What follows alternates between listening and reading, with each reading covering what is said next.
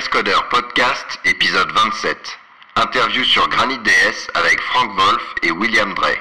Enregistré le 7 septembre 2010.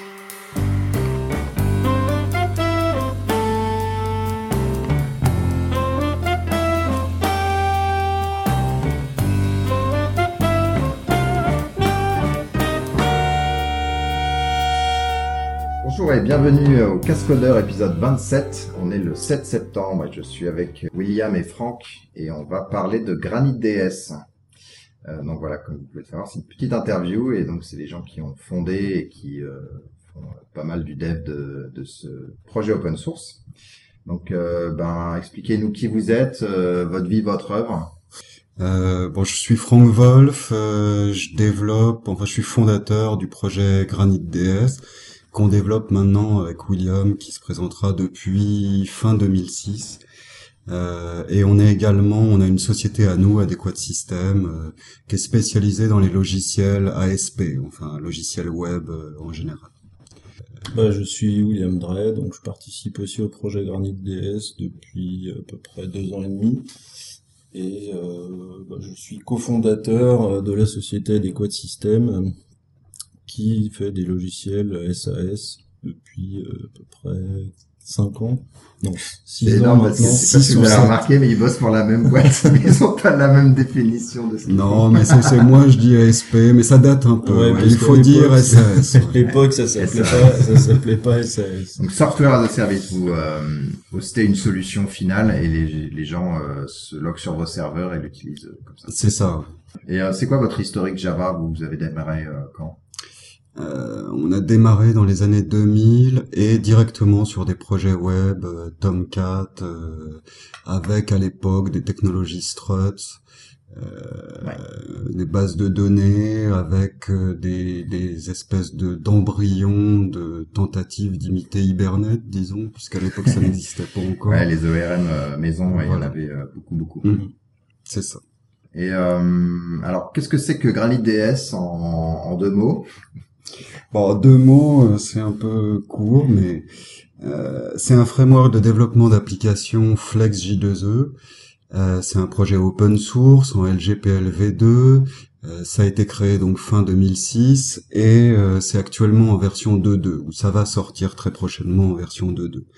En gros, il y a trois parties. Une partie serveur qui s'occupe de la sérialisation des données, euh, où il y a aussi des connecteurs de- aux différents services J2E ou composants J2E, les frameworks SIM, Spring, JB3 sont supportés, euh, des modules de sérialisation spécifiques pour les entités JPA avec le support du lazy loading et un module aussi temps réel basé sur Comet pour le data push. Euh, côté client, il y a un framework de développement qui s'appelle Tide et qui permet de retrouver côté Flex des, des concepts ou des notions qu'on a l'habitude d'utiliser dans le monde Java, en particulier chez Sim, euh, injection de dépendance, gestion de contexte, conversation. Et s'y ajoute aussi euh, la- une implémentation de la bin validation, Ah, Euh, On en reparlera on en reparlera, une adaptation Voilà, adaptation libre. adaptation. Et au milieu, au, bon, pour le développement, il y a aussi des outils de génération de code, dont on reparlera également ensuite, euh, qui permettent de répliquer globalement le modèle et les interfaces des services Java euh, côté Flex. En gros, euh, ça donne le, le- une overview quoi du D'accord. des Et différentes donc, c'est vraiment pour des développeurs Java qui font un front-end flex ou est-ce que des gens qui font du pur flex euh, avec soit pas de back, soit pas de back office, soit un back office différent, est-ce que ça va être utile pour eux? Bah, Ils peuvent utiliser les parties clientes, donc le framework de développement Tide, client ouais. Tide, la bin validation aussi, euh, des choses comme ça. Euh, mais essentiellement au départ, c'est vraiment un projet qui a été créé pour des gens qui ont l'habitude du monde J2E et qui passent en gros, comme c'était notre cas, de du monde JSF, euh, J2E, enfin Hibernate, euh, JB3, SIM, des choses comme ça, Ouais. à quelque chose où on introduit de nouvelles interfaces euh, Flex. Quoi. D'accord. Et donc vous, Mm. vous étiez euh, donc euh, développeur euh, Java, donc front-end, euh, du Struts, t'en as parlé, t'as parlé un peu de JSF. Mm. Euh, Qu'est-ce qui fait que vous êtes allé voir euh, du côté de chez Flex? Bah ça c'est courant 2005, quelque chose comme ça, 2005-2006. On cherchait en fait une alternative à l'HTML classique parce que euh, bon d'abord il y a ces problèmes de compatibilité insupportables euh, de l'HTML, compatibilité cross-browser, cross-platform. Ouais. Euh, 6, 7, 8 versus 7 versus 8 et puis Firefox, etc. Et nous, en ayant des clients qui avaient de IE6 à Safari, en passant par à peu près tout ce qui est possible et imaginable, c'est très compliqué, c'est une perte de temps de maintenir tout ça. On a commencé à faire de l'Ajax aussi.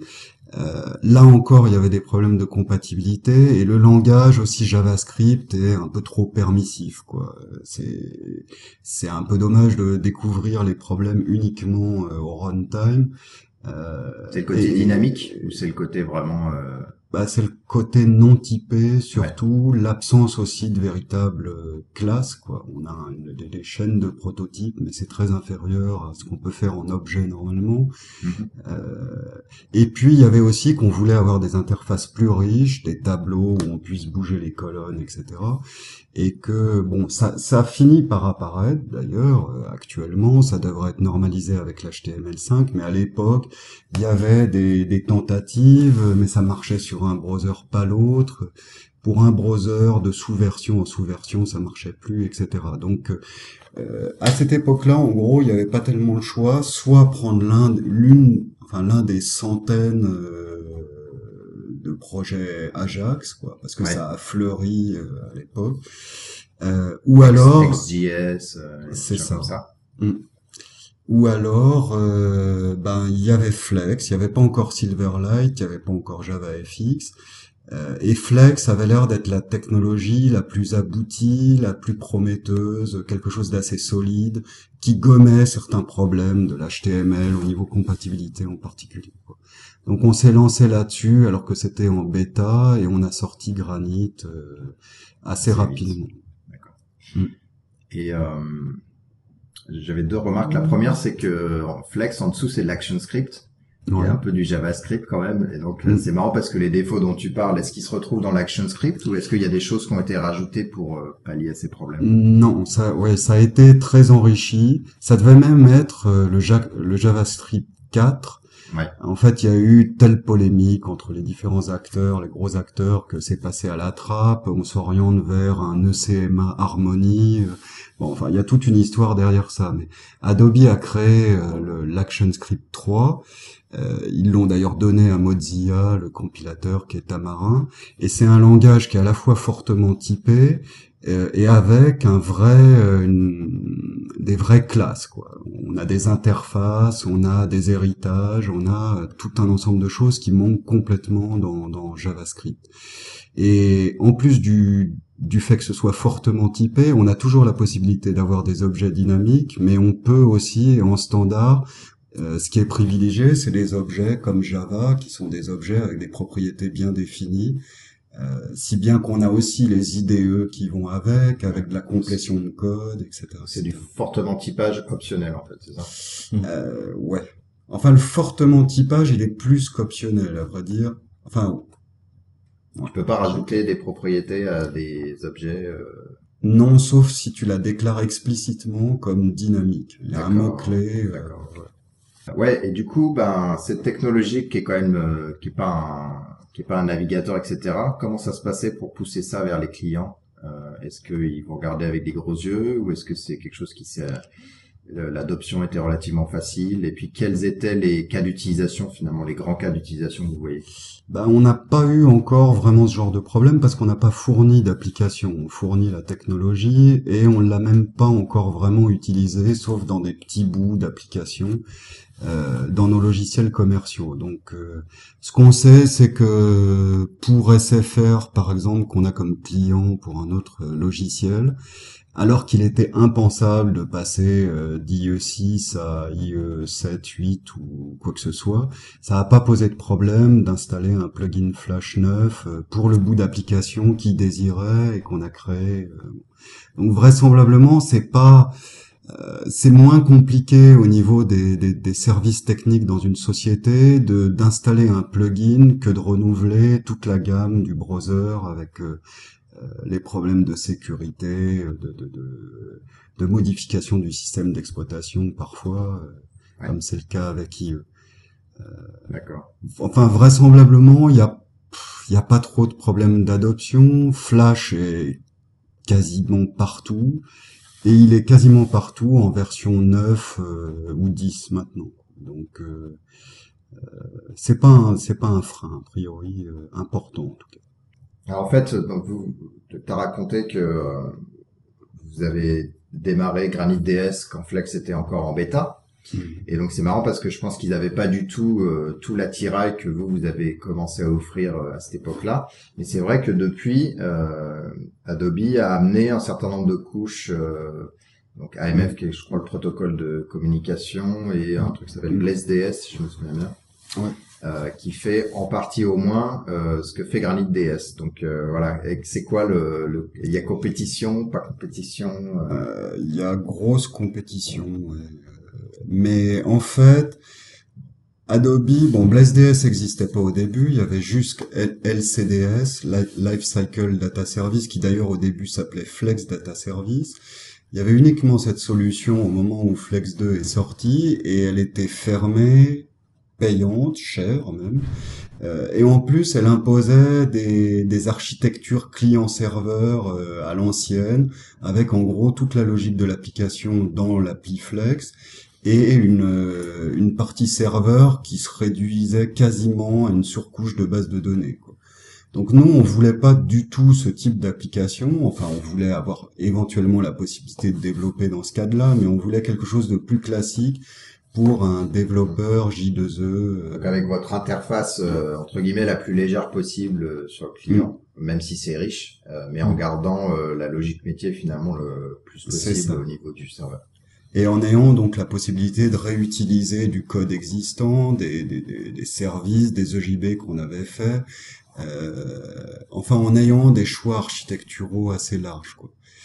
Euh, donc ça, bon, euh, Flex Data Service nous convenait pas en termes d'architecture, de prix, euh, de fermeture. Il y avait rien d'autre au début. On a développé Granite DS, qui a eu assez rapidement du succès. Bon, c'était le seul projet open source en Java euh, à, à l'époque. Et puis fin 2007, Adobe a sorti Blaze DS.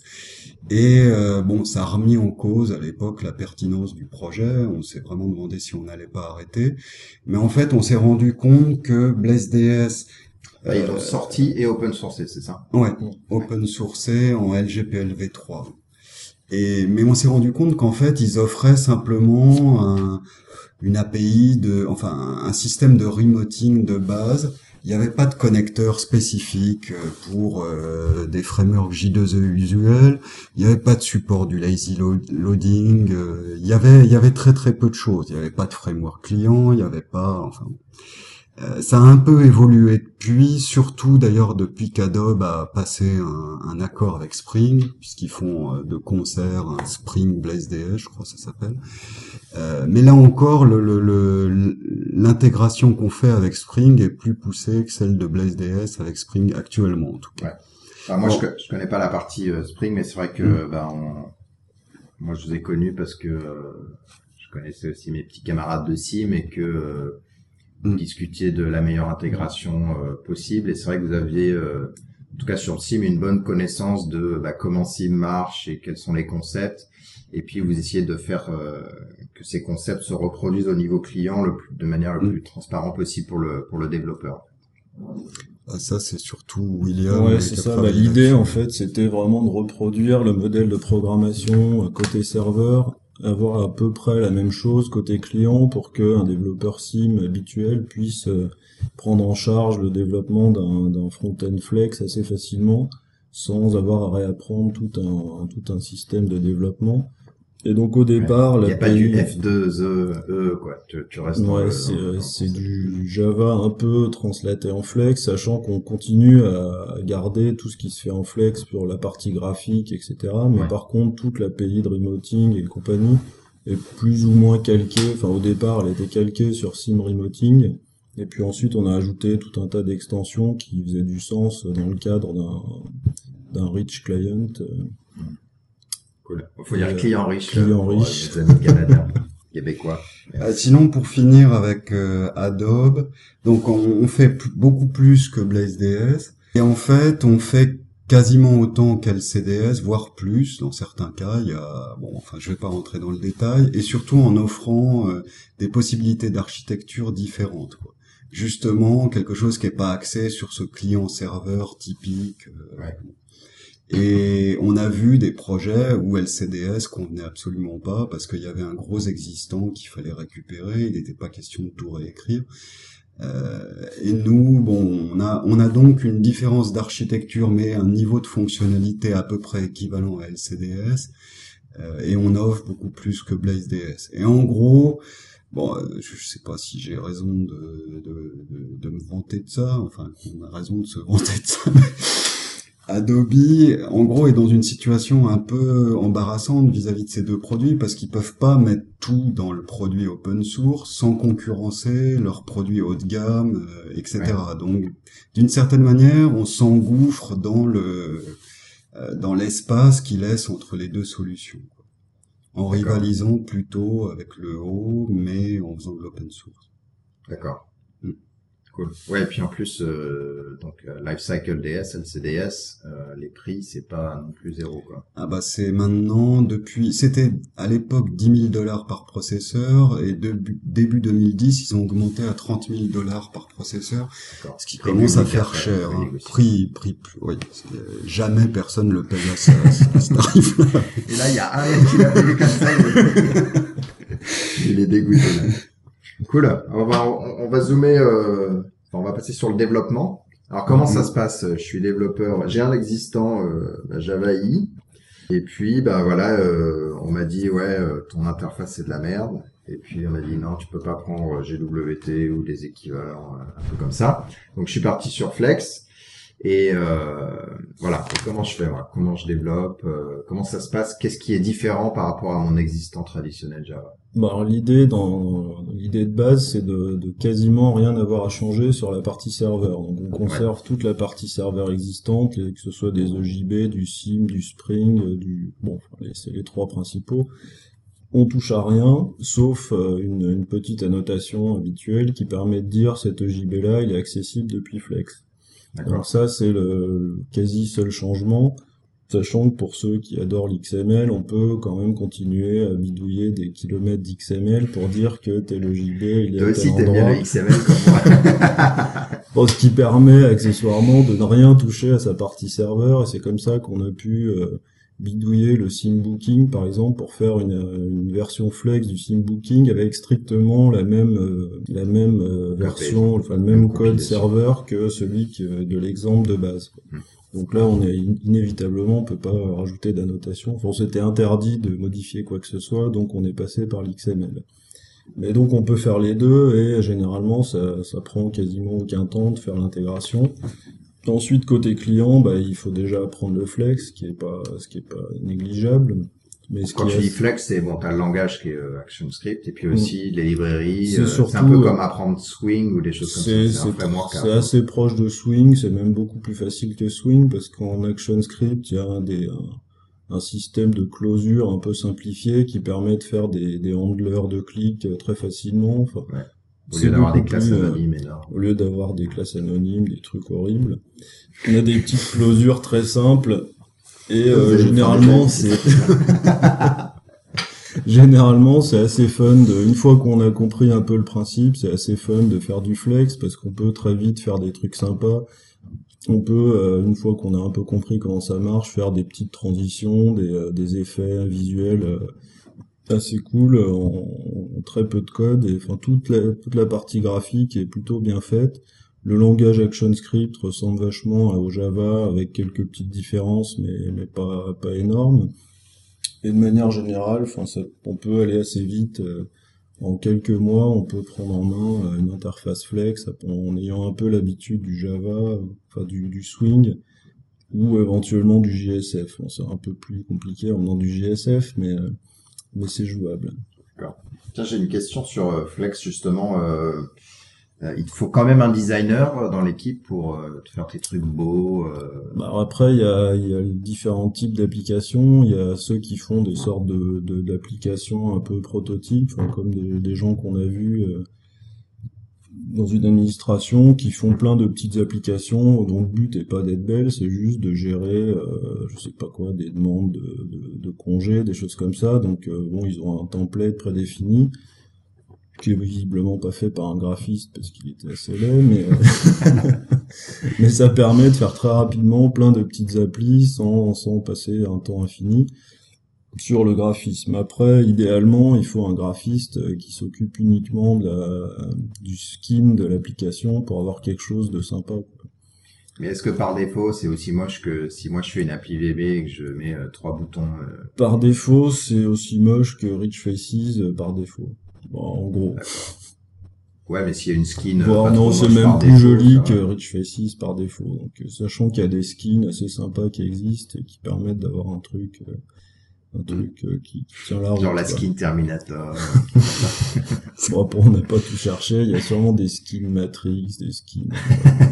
Mais c'est une interface qui fait beaucoup plus solide, quoi. C'est difficile de, de définir cette impression, mais on a l'impression de voir vraiment du code natif, Ouais. euh, plus que un HTML un peu embelli ou des choses comme ça. Est-ce qu'il y a une skin euh, native justement au sens euh, si t'es sous macOS, ça ressemble à du macOS, si t'es sous Windows, ça ressemble à du Windows ou pas? Ah, c'est même exactement le contraire, en fait, visiblement. hein. c'est qu'Adobe privilégie le fait que Ah, la constance cross-platform. voilà, c'est Ouais, ça. C'est qu'où qu'on soit, on a exactement la même interface. D'accord. Alors moi, je, je sais pas, les gens qui écoutent le podcast sachent que je, savent que je suis pas un gros gros fan de, de Flash. Juste, ça prend un peu euh, 75% de mon On CPU. on a On a compris. Et, euh, et puis effectivement, j'aime bien la constance au, ni- au niveau d'un OS, mais euh, euh, ça... mais attends, je vous ai invité quand même. donc Ouais, ça va. ouais, non. Non, mais d'ailleurs, il y, a, il y aura bientôt une version optimisée pour Mac, parce qu'effectivement, euh, les performances sur Mac étaient, étaient mauvaises, c'est un fait. Ouais. quoi. Ouais. Ce qui justifie pas les crises de nerfs de, de, de Steve Jobs, mais enfin crises de nerfs ou leur c'est boycott, disons, mais mais euh, il y avait un il y avait un gros problème. Sur ça, c'est différent, c'est le, c'est mobile, c'est pas Ouais. c'est un peu différent. D'ailleurs, qu'est-ce que vous en pensez vous de, de cette histoire? Vous pensez que Flash c'est pas fait pour le mobile ou que c'est fait pour le mobile ou Bah, c'est fait pour le mobile puisque maintenant euh, c'est c'est disponible sur plateforme Android et ça marche bien quoi. Euh, ça l'était pas avant. Il y avait, il y avait deux problèmes en gros. Il y a- C'était pas optimisé en termes de ressources mémoire processeur. C'était c'était atroce quoi. Il fallait vraiment un mobile très puissant. Et en plus, parce Ah que- ça. Ah, ce que sont les mobiles maintenant, le, le, le Motorola, je sais plus quoi, il a euh, quasiment un giga de RAM, enfin c'est un PC d'il y, a- Mm. d'il y a quelques années, donc euh, Ouais. finalement c'est Oh, c'est pas un giga de RAM, c'est un, un gigahertz, et ouais, ouais, 512, un gigahertz, ouais. c'est 512. Bon, enfin c'est quand même. oh, ça c'est devient un peu la norme. Euh, L'iPhone 4, c'est ça aussi. iPhone 4, ça doit être assez proche de ça. ouais. Puis l'autre problème, c'est que le plugin Flash pour mobile était un plugin euh, amputé, donc on pouvait pas faire tourner la même appli sur PC, Ouais, enfin sur Comme euh, J, J, 2 me et J2SE à Mm. l'époque, qui s'était aviré une, enfin, peut-être initialement un truc intéressant, mais qui posait pas mal de problèmes à tout le monde. Donc maintenant, c'est des choses sur lesquelles euh, Adobe a, réagi. Ils étaient forcés parce que début 2010, il y a eu une telle campagne euh, anti-flash euh, organisée. D'ailleurs, je sais pas par qui. Il faudrait trouver ces, ces gens-là. Mais il y a eu une, il y a eu vraiment un coup de de de propagande anti-flash début 2010 qui était assez impressionnant à la suite des déclarations d'Apple, pas de flash sur iPad, etc. Ça s'est tassé depuis. Adobe a sorti des versions qui sont optimisées euh, et ça devrait continuer. Quoi. Là, enfin, on est, on ne peut pas le dire parce qu'on doit, on ne devrait pas le savoir, mais euh, il va y avoir de nouvelles versions qui sont encore plus costauds en termes de performance et de, de capacité. Quoi. Euh, voilà. Mais sinon, l'attitude de Steve Jobs chez Apple est irrationnelle largement, quoi. Parce que c'est euh, visiblement Adobe a tout fait pour essayer de corriger les problèmes euh, dont l'accusait Apple. Euh, Ils ont jamais voulu. Il y a un espèce de barrage. euh, il y a un espèce de barrage qui qui vient, je sais pas, d'animosité historique ou je sais pas d'où ça peut venir, mais il y a quelque chose qui est plus de l'ordre du rationnel dans cette histoire. Ah, il a piqué son Starbucks Coffee. Hein, non, puis il y a un truc intéressant aussi, c'est que en fait, on compare euh, du Flash, donc euh, avec des sites qui font des tonnes d'animations, de vidéos, de machin, avec maintenant du HTML5 qui, euh, où il y a des tas d'exemples qui fonctionnent assez bien, avec du JavaScript très compliqué, des animations très très bien faites et tout ça. Et en fait, le HTML5 bouffe beaucoup plus de CPU que l'équivalent en Flash. Donc euh, à l'époque, on comparait du HTML5 avec un formulaire web et trois bouts de CSS face à un truc en Flash avec euh, des animations dans tous les sens. Donc hmm. évidemment, bah, enfin c'était complètement incomparable. D'ailleurs, aujourd'hui, je sais pas si vous avez regardé, mais le logo de Google, ils ont fait, euh, c'est un logo en balle, et puis dès que vous amenez la souris, en fait, les balles s'éloignent de la souris, donc tu peux passer trois quarts d'heure à, jouer sur la de Google. voilà, donc Merci pour la perte de productivité, euh, Google.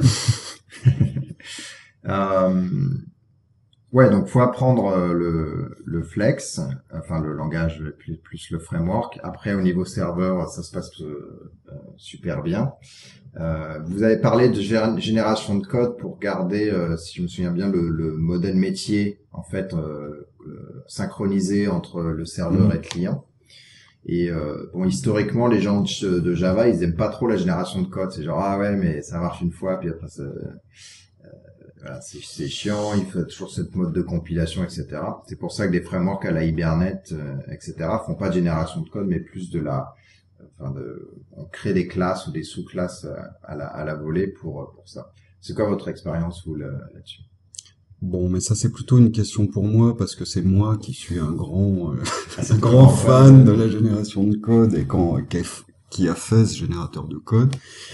Euh, bah, j'ai réfléchi parce que tu, tu, bon, tu marquais une hostilité évidente à la génération de code. La question de base c'était la génération de euh, code, c'est caca, non? Bon, et donc euh, j'ai réfléchi, je me suis, j'ai envie d'ailleurs de, de, répondre plus généralement sur la génération de code parce que c'est pas inintéressant, c'est qu'il y en a, il y en a partout. Enfin, il y en a, il y en a beaucoup de la génération de code. Et en fait, euh, il y a en gros trois classes de problèmes à laquelle ça permet de répondre. Le, premier, c'est le passage d'un langage de haut niveau à un langage de plus bas niveau, par exemple dans la précompilation.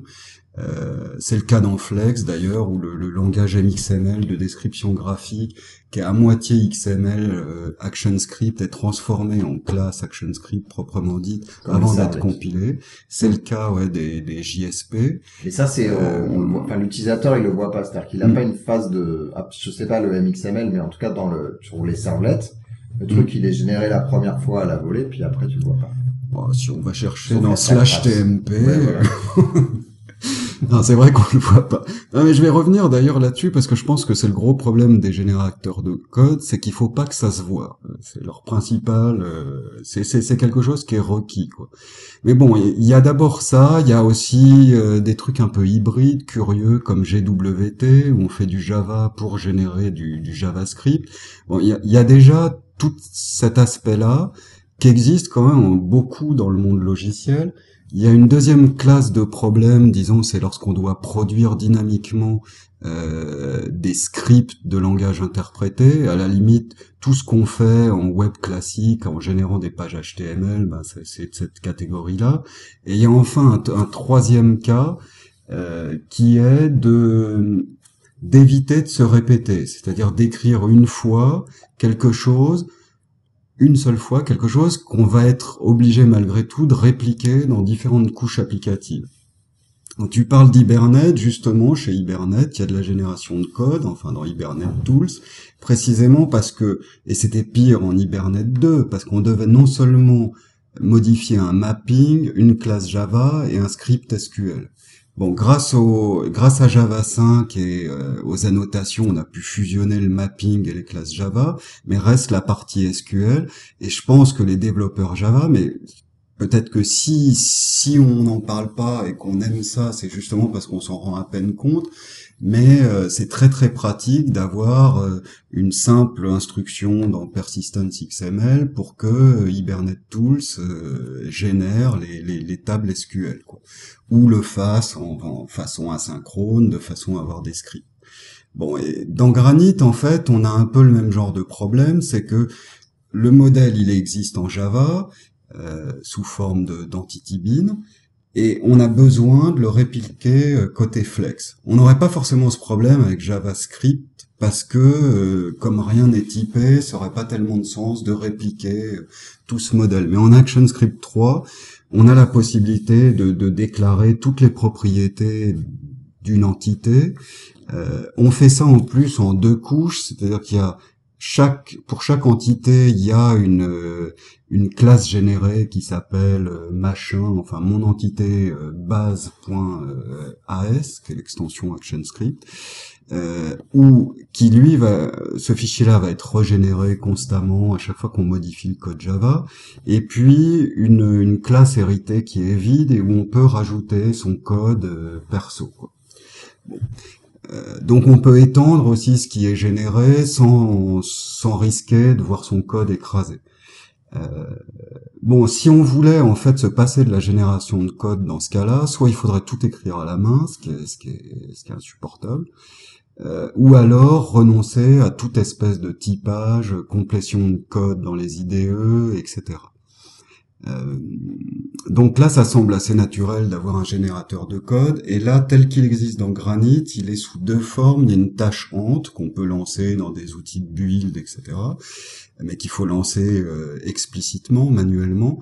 Ou alors, il y a un plugin Eclipse qui est un builder et qui s'intercale en fait entre le builder Java et le builder Flex, si on utilise Flex Builder en plus et qui, à chaque fois qu'une classe Java est, est, modifiée, euh, est compilée, analyse par réflexion euh, les, les, les, propriétés de cette classe et régénère euh, la, la, classe correspondante en ActionScript 3 qui ensuite est compilée par euh, FlexBuilder. Si bien qu'on voit pas, on voit plus générateur. Quoi. En fait, vous pourriez, euh, dans Java 6, vous pourriez utiliser un, un notation processeur. Ouais, ouais, Pour, euh, pareil, en fait, parce que tu peux dire que tu écoutes toutes les annotations, c'est-à-dire toutes les classes, et faire la même chose qu'un builder, en fait, parce que c'est essentiellement mm. ce que fait un builder. Et du coup, effectivement, c'est plus vraiment de la génération, c'est à la compilation et à création d'un nouveau type bah, que t'exportes, en fait.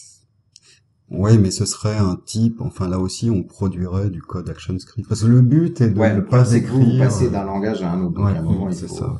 Mais à la manière de, Java en SQL, euh, en fait, le, le but, pour parler du, du site de développement un peu idéalisé, quoi, c'est que on écrit son modèle en Java, on a tout qui est répliqué automatiquement à la fois en SQL grâce à Hibernate Tools et en ActionScript grâce euh, au builder euh, Granite. Et puis ensuite, et c'est valable aussi d'ailleurs pour les services, l'interface des, composants, enfin des EJB par exemple, Session EJB ou composants Sim, Spring, etc. Leur interface est répliquée en ActionScript 3 et on peut directement les appeler. Ça masque tout un tas de,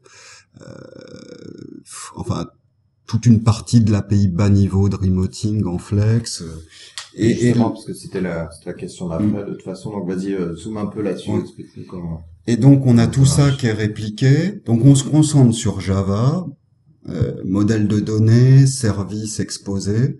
On a tout qui est répliqué côté Flex. Et puis là, on crée l'interface et avec Tide, en particulier, on a l'injection de dépendance, si bien que pour utiliser un service, on va simplement mettre une annotation in avec euh, la classe du service et pouvoir l'utiliser directement.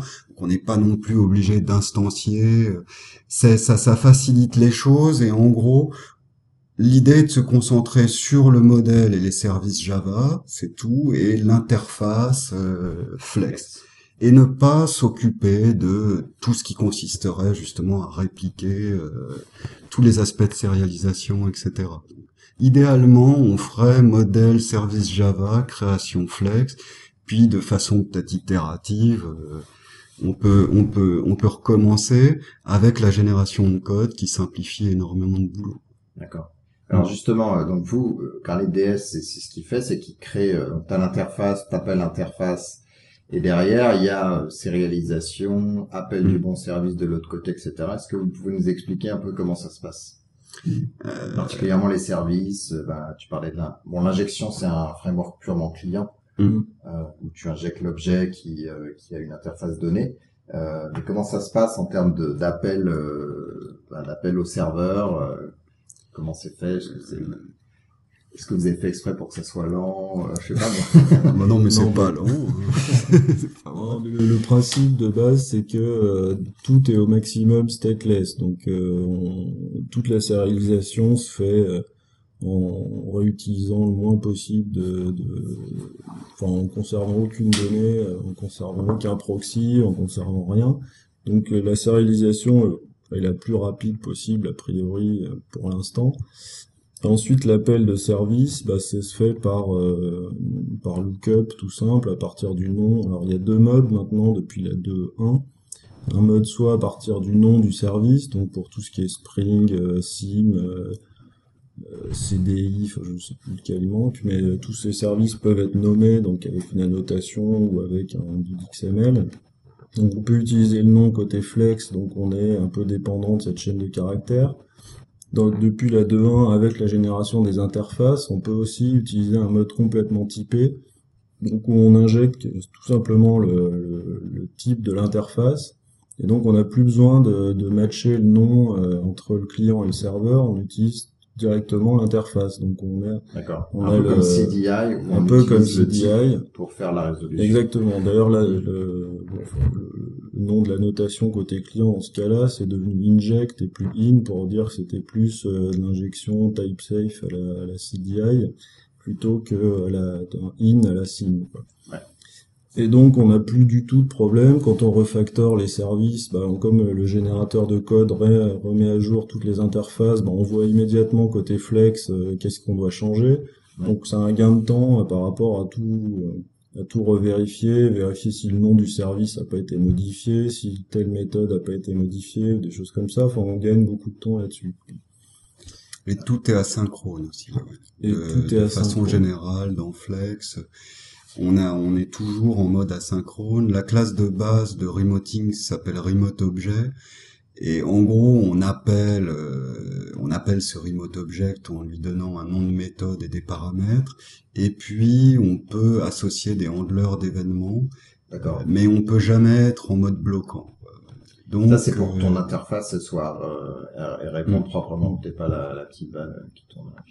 Bah on voit, euh, on- on peut avoir la petite balle, mais sans le blocage de l'interface en fait. C'est et, et donc ça se passe de façon asynchrone et dans Tide. Le principe aussi, c'est qu'il y a un cache d'entité chez le client et que plutôt que de récupérer, donc mettons qu'on a appelé une méthode qui retourne des entités, euh, des nouvelles et puis des entités qui potentiellement ont été modifiées par rapport à celles qu'on a en cache.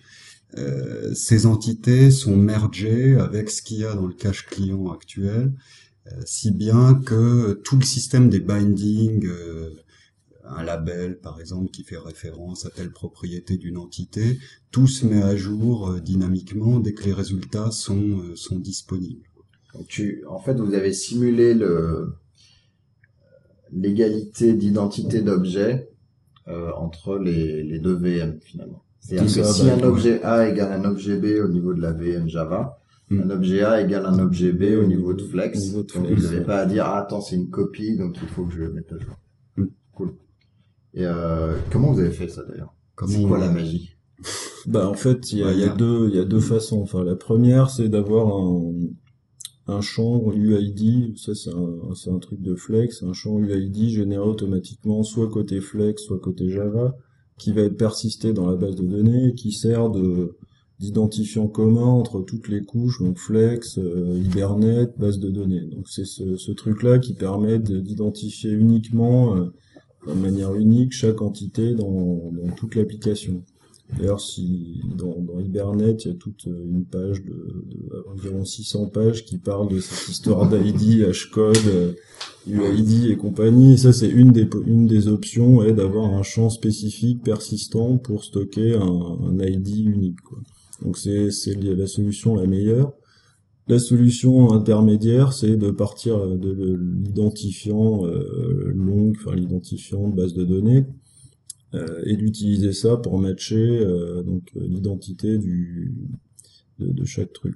Bon, ça pose simplement un problème quand on crée des nouveaux objets depuis Flex, puisque c'est exactement le même problème qu'on a dans Hibernate quand on crée des objets et que le hashcode est calculé à partir de l'ID et que l'ID est généré au moment de la enfin est généré par la base de données. Donc c'est exactement le même problème qu'on a là qui se reproduit encore plus côté client puisqu'on a encore une couche en plus. Donc euh, D'accord. Donc c'est ni mieux ni moins bien, c'est juste que c'est déplacé un cran en dessous. Et le, donc SIM par exemple, enfin s'il y a aussi à la notion de conversation où on démarre un contexte qui va durer euh, un certain temps et que qu'on ferme après. Euh, c'est pareil, la conversation, vous l'avez construite sur le même principe. la conversation, on a l'équivalent côté flex, donc il y a un contexte global qui est censé représenter l'état réel de la base de données, donc ce qui est comité vraiment dans la base. Et à partir d'un moment, on peut démarrer une conversation, donc ça crée une copie de ce contexte global enfin une copie, enfin, ça, ça, initie un, légère, un équivalent d'un persistence contexte étendu. Et à partir de ce moment-là, tout ce qui est modifié bah, sera modifié que dans ce contexte euh, de conversation, jusqu'au moment où on commit tout, auquel cas, enfin, auquel cas c'est tout remergé dans le contexte global. Donc on a euh, et pendant tout ce temps, si on, si on dialogue avec le serveur avec un, avec un contexte persistant, c'est celui de la conversation courante avec lequel on dialogue. Donc ça fonctionne aussi avec le manuel flush d'Hibernate, ce qui permet bah, justement de travailler tout le long en faisant des allers-retours client-serveur, client-serveur, jusqu'à ce que tout le monde soit content, qu'on valide ou qu'on rollback. Et en fait, sur cette intégration avec SIM, il est possible d'avoir euh, euh, des contextes, des conversations côté serveur et de les synchroniser avec leur équivalent côté flex, sachant que bon c'est ce qui est utilisé justement dans SimBooking parce qu'il y avait ça euh, dans l'appli de, de, base, mais c'est pas forcément, enfin c'est même plutôt à déconseiller quoi, parce que euh, il vaut mieux que le serveur soit stateless au maximum. Euh, on n'a pas besoin de tout ça côté serveur, puisqu'on a beaucoup plus de choses chez le client, on n'a pas besoin de sauvegarder autant de choses contextuelles au niveau du serveur. Donc on peut le faire, mais... Non, non, mais c'est logique. Parce qu'en fait, la, notion de conversation, elle est euh, particulièrement utile dans un mode à la JSF, justement, où euh, tout l'état reste côté serveur et qu'on veut effectivement euh, garder ce contexte-là ouvert pendant le, le temps mm. d'interaction avec l'utilisateur. Mais si euh, le client garde l'état de son côté, voilà, il est là, il est là. Bah, disons que c'est intéressant simplement de garder le, les deux côtés quand on veut pouvoir gérer le refresh, parce qu'en Flash, quand on rafraîchit la page, on perd tout. Ouais donc à ce moment-là, on peut récupérer l'état. Enfin, on fait ça dans le Granit, c'est qu'au moment où on réinitialise l'application, on va récupérer tout l'état actuel des conversations existantes et compagnie, et on récupère tout l'état. Donc ça permet de gérer ce refresh.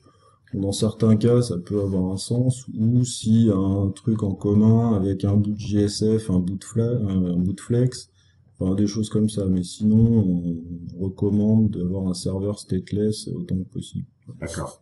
Bah, c'est même l'intérêt de Flex, hein, c'est qu'a priori ça permet de diminuer énormément la charge du serveur parce que euh, l'application cliente a une autonomie beaucoup plus grande, elle peut sauvegarder son état et les appels au serveur sont en principe beaucoup moins nombreux et se réduisent seulement à la récupération des données, jamais à des la récupération de l'interface, quoi, ce qui était le cas en HTML euh, classique.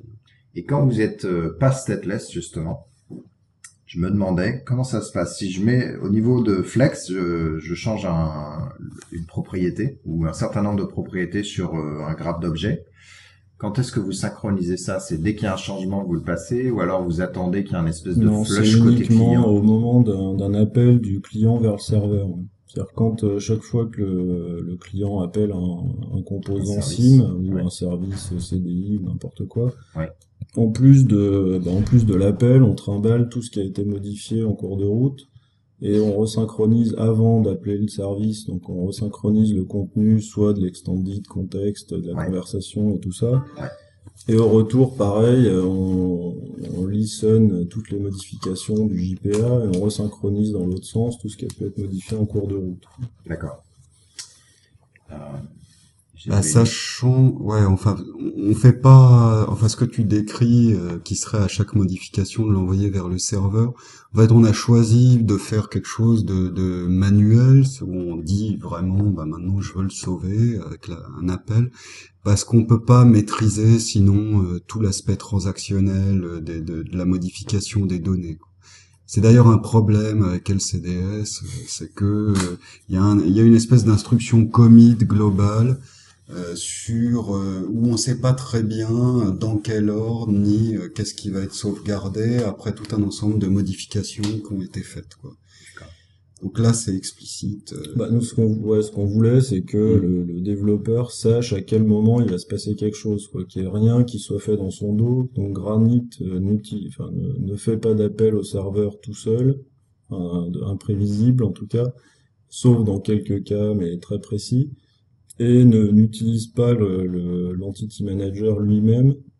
Donc pour persister des choses ou merger des choses ou euh, je ne sais quoi, donc euh, on est à peu près sûr que euh, Granit va pas va pas péter la session euh, de, de l'utilisateur. D'accord. Mais justement, on parlait de lazy loading, ça doit être un des cas particuliers où Et le lazy loading, c'est un des cas particuliers qui est là principalement pour le marketing, parce que tout le monde déconseille fortement de faire Ouais. du lazy loading depuis un client vers un serveur. Ouais. Enfin, disons qu'il faut, ch- euh, il faut anticiper ce dont on a besoin et ramener jusque l'autre. Idéalement, il faut tout, tout anticiper, mais dans certains cas, avec des écrans euh, master detail, là, ça peut être sympa, puis ça évite de, de le faire à la main, donc c'est c'est pas plus mal.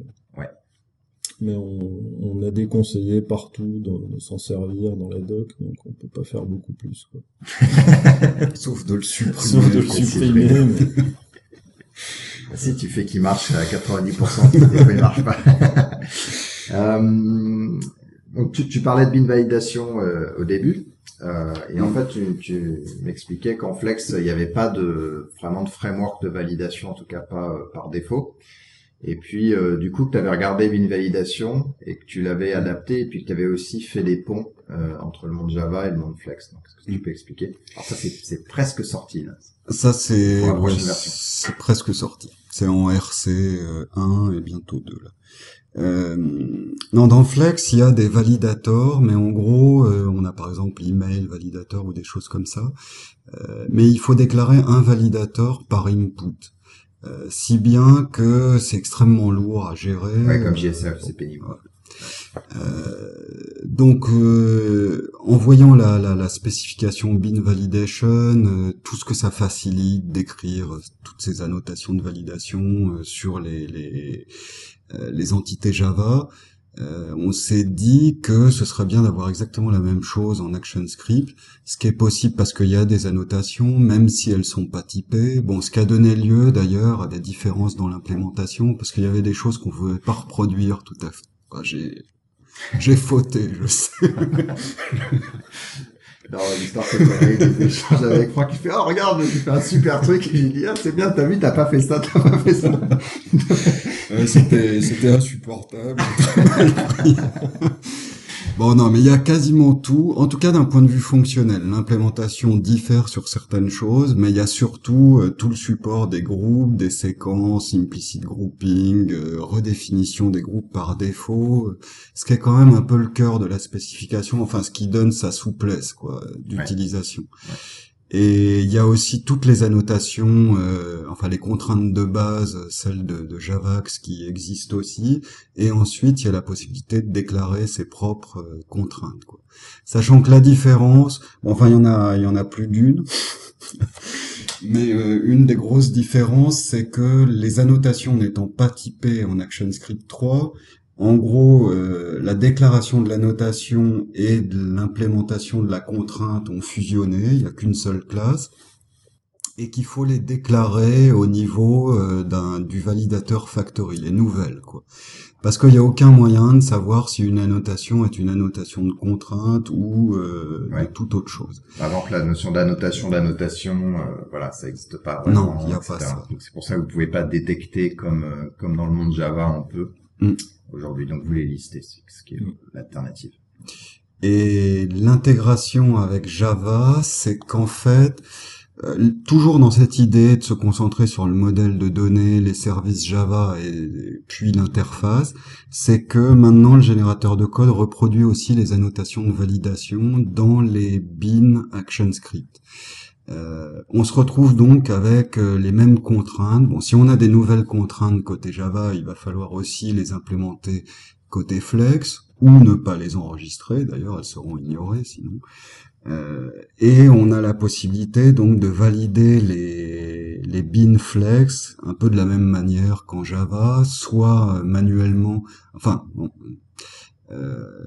il y, a, y a soit le mode manuel. Bon, ça c'est complètement intégré à Hibernate euh, maintenant.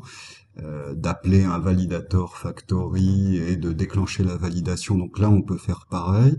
Ça, c'est typiquement dans un service, vous dites, ah, bah, tiens, je veux Mm. explicitement valider et puis euh, ramener les Mm. erreurs comme il faut euh, si j'en ai besoin. Ça. Et sinon, on a aussi un form validator qu'on va plugger, donc binder à un container où il y a toute une série d'inputs. Chaque input lui-même a ses bindings sur des propriétés d'un bin, euh, avec des, contraintes de validation. Et à l'édition, et même en temps réel au cours de la saisie, euh, on va avoir des, validations sur la propriété euh, de l'input concerné, euh, qui va afficher directement ce qui va pas, repasser à blanc lorsqu'il n'y a plus de problème, etc. Et une validation globale qu'il faut quand même déclencher à la fin, et qui est reportée aussi sur différents inputs grâce à cet ajout magistral l'attribut properties, qui est très contesté. Donc, pour l'histoire, c'est que, en fait, Franck a, sur les annotations, Franck a rajouté euh, un attribut properties pour dire que une contrainte n'est pas sur un élément, mais sur plusieurs. Donc, elle est sur, par exemple, zip code et euh, country, pour dire, ben voilà, le zip code, il n'est pas compatible avec le, le pays. Donc, en fait, vous êtes en train de valider non pas une propriété, mais deux propriétés ou n propriétés. Et alors, la façon de résoudre ça dans, dans bin validation, c'est de, d'utiliser euh, une euh, en fait au niveau de l'interface euh, de validation isValid en fait on a un contexte où on peut euh, jouer un peu euh, sur ces choses-là et, et les détecter. Et donc quelque part moi créateur d'annotation je peux créer cette propriété properties et l'utiliser. Mais comme c'était pas typesafe en fait on l'avait on l'avait pas mis dans la spec. Mais bon euh, dans Action, ActionScript comme justement les annotations sont euh, pas typesafe Mm. de toute façon euh, voilà Franck euh, est parti pour euh, c'est toi t'en prends. Voilà. Mais en fait, ce qui est, ce qui est, ce qui est euh, cool et ce qui était vraiment dans le dans l'idée, dans la vision de bin validation, c'est effectivement ce partage des contraintes euh, défini une seule fois et poussé dans, dans tous les dans tous les modèles. Et donc là maintenant, on a la Mm. version euh, dans Flex. Donc c'est c'est assez cool. Euh, Est-ce que tu veux parler des big integers et de Ah bah, je...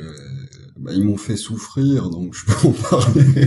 non, mais je peux en parler rapidement. C'est une des, bah, ça rejoint une des questions qui étaient posées. C'était les challenges typiques euh, quand on vient de Java vers Flex. Euh, Il y a des problèmes de typage qui sont pas toujours compatibles ou insuffisants au niveau de Flex. Euh, au niveau numérique, en gros, il y a trois types, c'est int, uint et number. Number qui est un double euh, Java. Euh, bon, on n'a pas de long et on n'a pas d'équivalent de big integer, big decimal. Euh, J'aurais peut-être pu éviter ça, mais euh, j'avais bon, ça a aussi un intérêt pour le monde bancaire en particulier ou pour des endroits un peu scientifiques peut-être où on a vraiment besoin de contrôler des erreurs d'arrondi, euh, d'avoir une précision. des choses comme ça. Euh, et dans le cas justement de bin, val- bin validation, c'était pour être sûr que le comportement côté ActionScript soit strictement équivalent à celui de Java, quoi. Puisqu'on réplique la même chose, s'il y avait des incompatibilités de fonctionnement, on aurait une situation incohérente ou quelque chose qui est valide d'un côté et pas de l'autre, etc. Donc, euh, je me suis me suis lancé dans cette implémentation et on peut utiliser maintenant et sérialiser euh, des big integer, big décimales, alors que normalement c'était sérialisé sous forme de number ou de string, c'est-à-dire avec des pertes de précision qui peuvent être énormes, euh, etc. Donc si vous êtes dans la banque et que vous utilisez Flex, euh, allez faire un tour sur GraniteDS 2.2. C'est ça. Cool. Euh, sinon, donc on a pas mal parlé de, donc, du développement, de comment vous faites les choses vous en interne, dans, enfin dans le framework. Euh, comment ça se passe la communauté puisque donc vous, vous êtes parti euh, sur un choix open source, euh, voilà, et on a parlé de Blaze DS, un peu de la, la concurrence euh, qui en est une sur certains aspects et pas sur d'autres. Comment ça se passe mm. Vous êtes deux, 2000, 2 milliards Non, on n'est pas 2 milliards, on a un peu plus de 650 membres sur le forum, donc je sais pas ensuite si ça représente 10, 20% du nombre total d'utilisateurs. Je sais pas comment évaluer ça, quoi, pour le. Mais il y a une communauté qui est assez, qui est, significative, quoi. C'est pas, c'est pas JBoss ni Hibernate, mais euh, c'est pas non plus euh, quelque chose de totalement anecdotique dans le monde open source. Sinon, on serait pas invité, d'ailleurs. Et et euh, le choix de l'open source, bah, ça s'est fait assez facilement au début parce que on n'avait pas l'intention de vendre cette techno. Euh, on avait déjà fait un espèce de framework JSF avec des transformations XSL qu'on avait pensé peut-être réaliser en open source ou essayer de commercialiser ce qu'on n'avait pas fait. Là, on voulait que ça serve de brique à nos nouvelles applications et on s'est dit euh, autant le faire en open source, comme ça on bénéficiera de des tests et des contributions. Mais surtout, moi, enfin, le gros avantage que je vois à l'open source en tant que fournisseur d'open de, source, c'est que il y a des tas de problèmes qu'on découvrirait normalement en prod et qui sont réglés en amont parce qu'il y a une base d'utilisateurs qui fait qui fait beaucoup de choses avec, y compris des choses qu'on n'avait pas prévues au départ, et ça permet d'avoir un code beaucoup plus stable, quoi, et d'économiser en termes de tests. Euh. Ouais. Donc on a fait ça, et en fait le projet a eu euh, pas mal de succès, si bien que maintenant on commence à vendre du support, euh, du support commercial, et qu'on va probablement d'ailleurs créer une structure dédiée à ça prochainement. Quoi. Euh, sinon, pour la communauté, euh, bah ils sont, ils viennent de partout, ils sont, ils sont sympas. Quoi. Euh, il y a des contributeurs plus ou moins importants.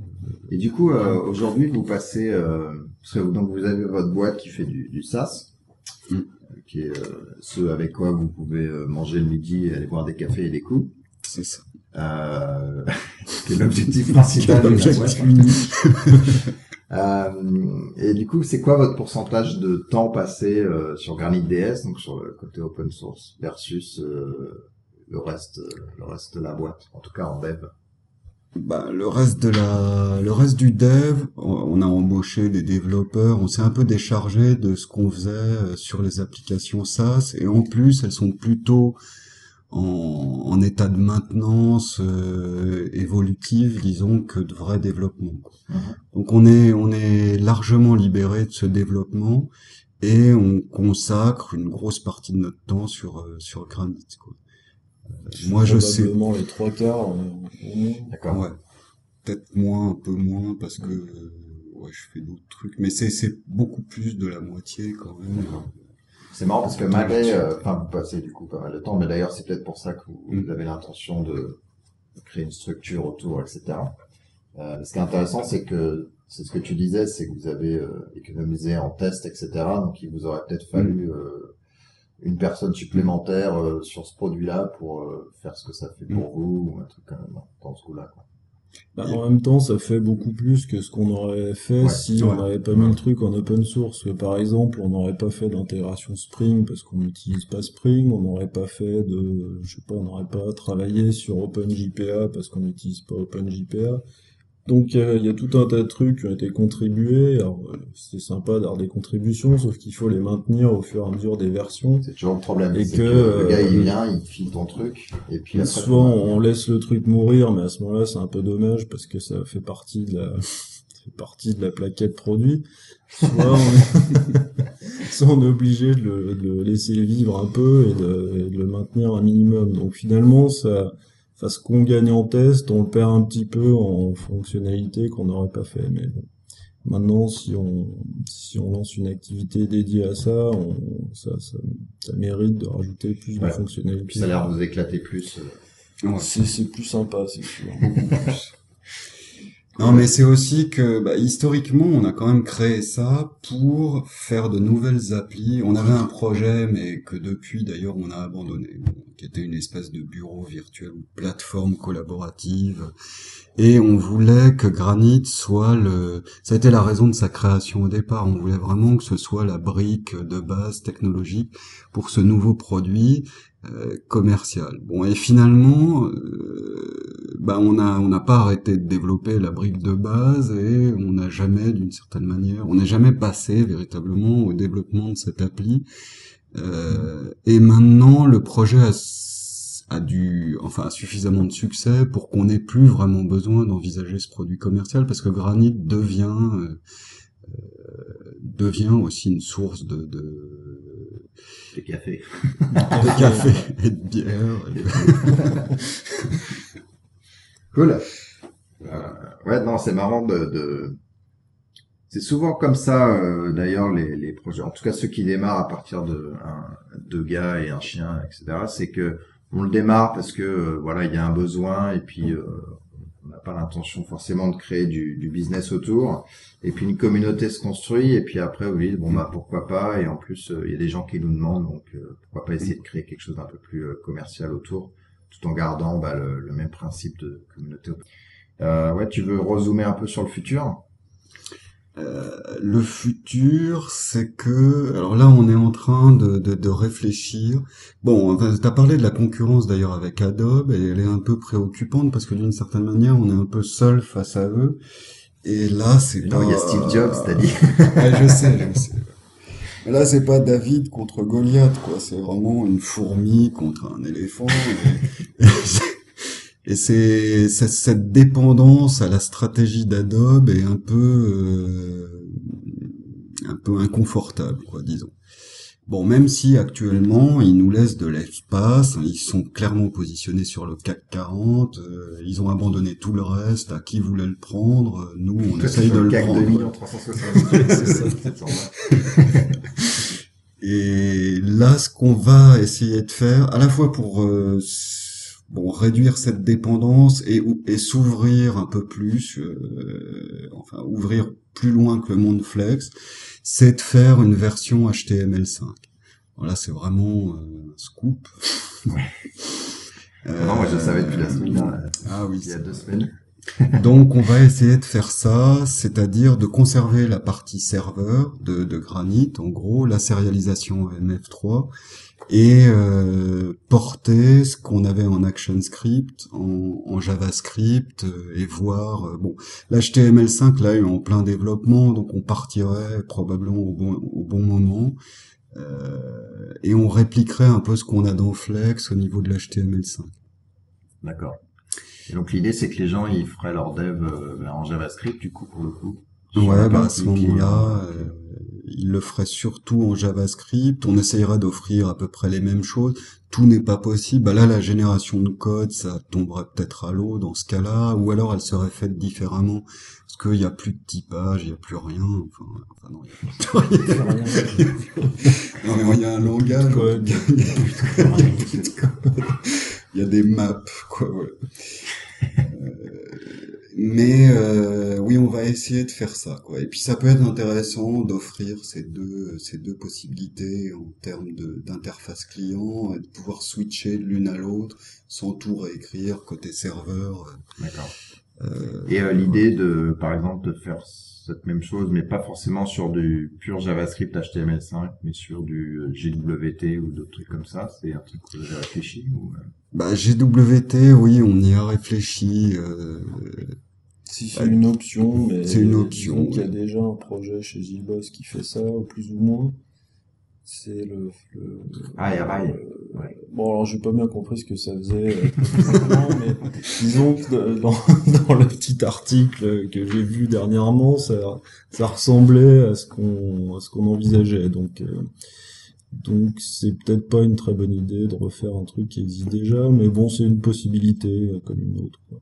Sachant que si on a une librairie native JavaScript, on pourrait de toute façon envisager de s'en servir depuis GWT avec la passerelle, euh, je sais plus comment ça s'appelle, là, mais une espèce de JavaScript native API ou quelque chose Ouais, comme tu ça. marques une méthode native et en fait c'est du JavaScript. dedans. Donc de toute façon, il vaut mieux être le plus bas possible dans la dans la dans la pile pour pouvoir être utilisable par tout le monde, euh, quitte à quitte à ce que ça soit du GWT derrière. Quoi.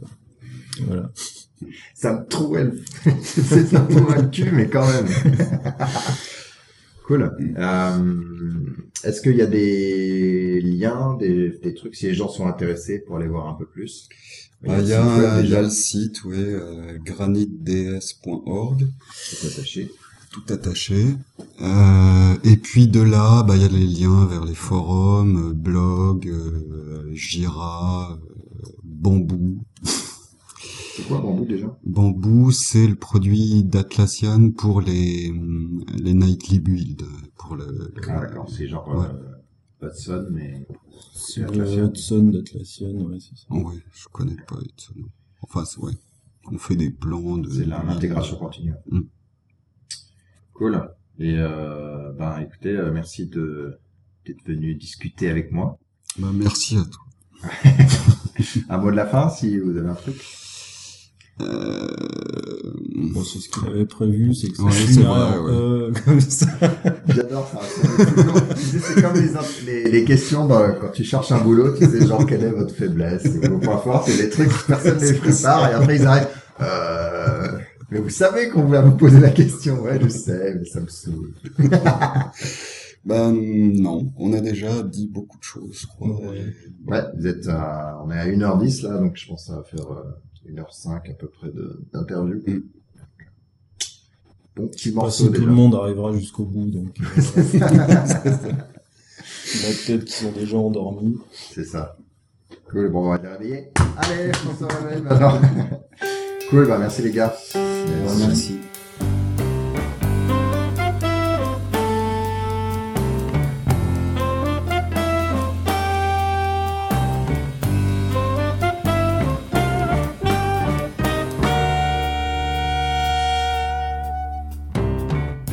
Thème musical est le thème numéro 3, gracieusement offert par podcastem.com. P-O-D-C-A-S-T-T-H-E-M-E-S.com.